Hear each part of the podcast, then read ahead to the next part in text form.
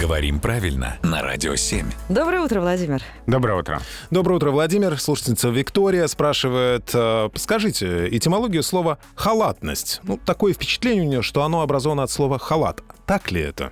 Это, конечно, так, и здесь с самим словом «халат» интересная история еще связана.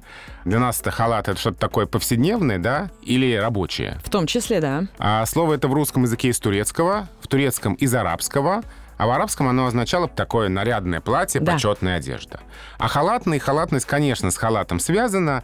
И здесь э, можно вспомнить 19 век, когда халат воспевался как символ русского барства с его ленью и небрежной распущенностью. Да, да, да, Да, да. то есть халат был типичной домашней одеждой помещика и чиновника, в которой они были облачены большую часть дня. И праздности такой. И праздности, да.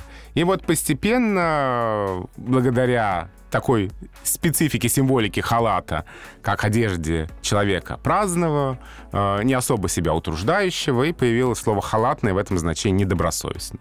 Но на самом деле слова «халатный» и «халатность» долгое время не принимали.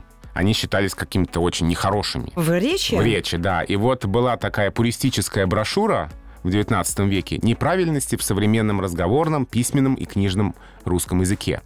И о слове «халатность» там был такой отзыв.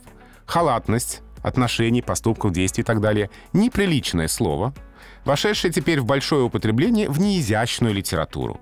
Так как слово «халат» означает одежду исключительно домашнюю, а в приличном обществе неприличную, так и слово «халатность» должно, кажется, означать нестесняемость, нерадивость, неряшливость поступков, действий, отношений. И в литературном же языке его следует признать неизящным и неприличным. Но не вышло. Но не вышло. Ну, а мы в любом случае подходим ко всему ответственно. И вот сейчас просто со всей полнотой ответственности заявляем, что все вопросы Владимиру Пахому можно задать с помощью нашего сайта radio7.ru.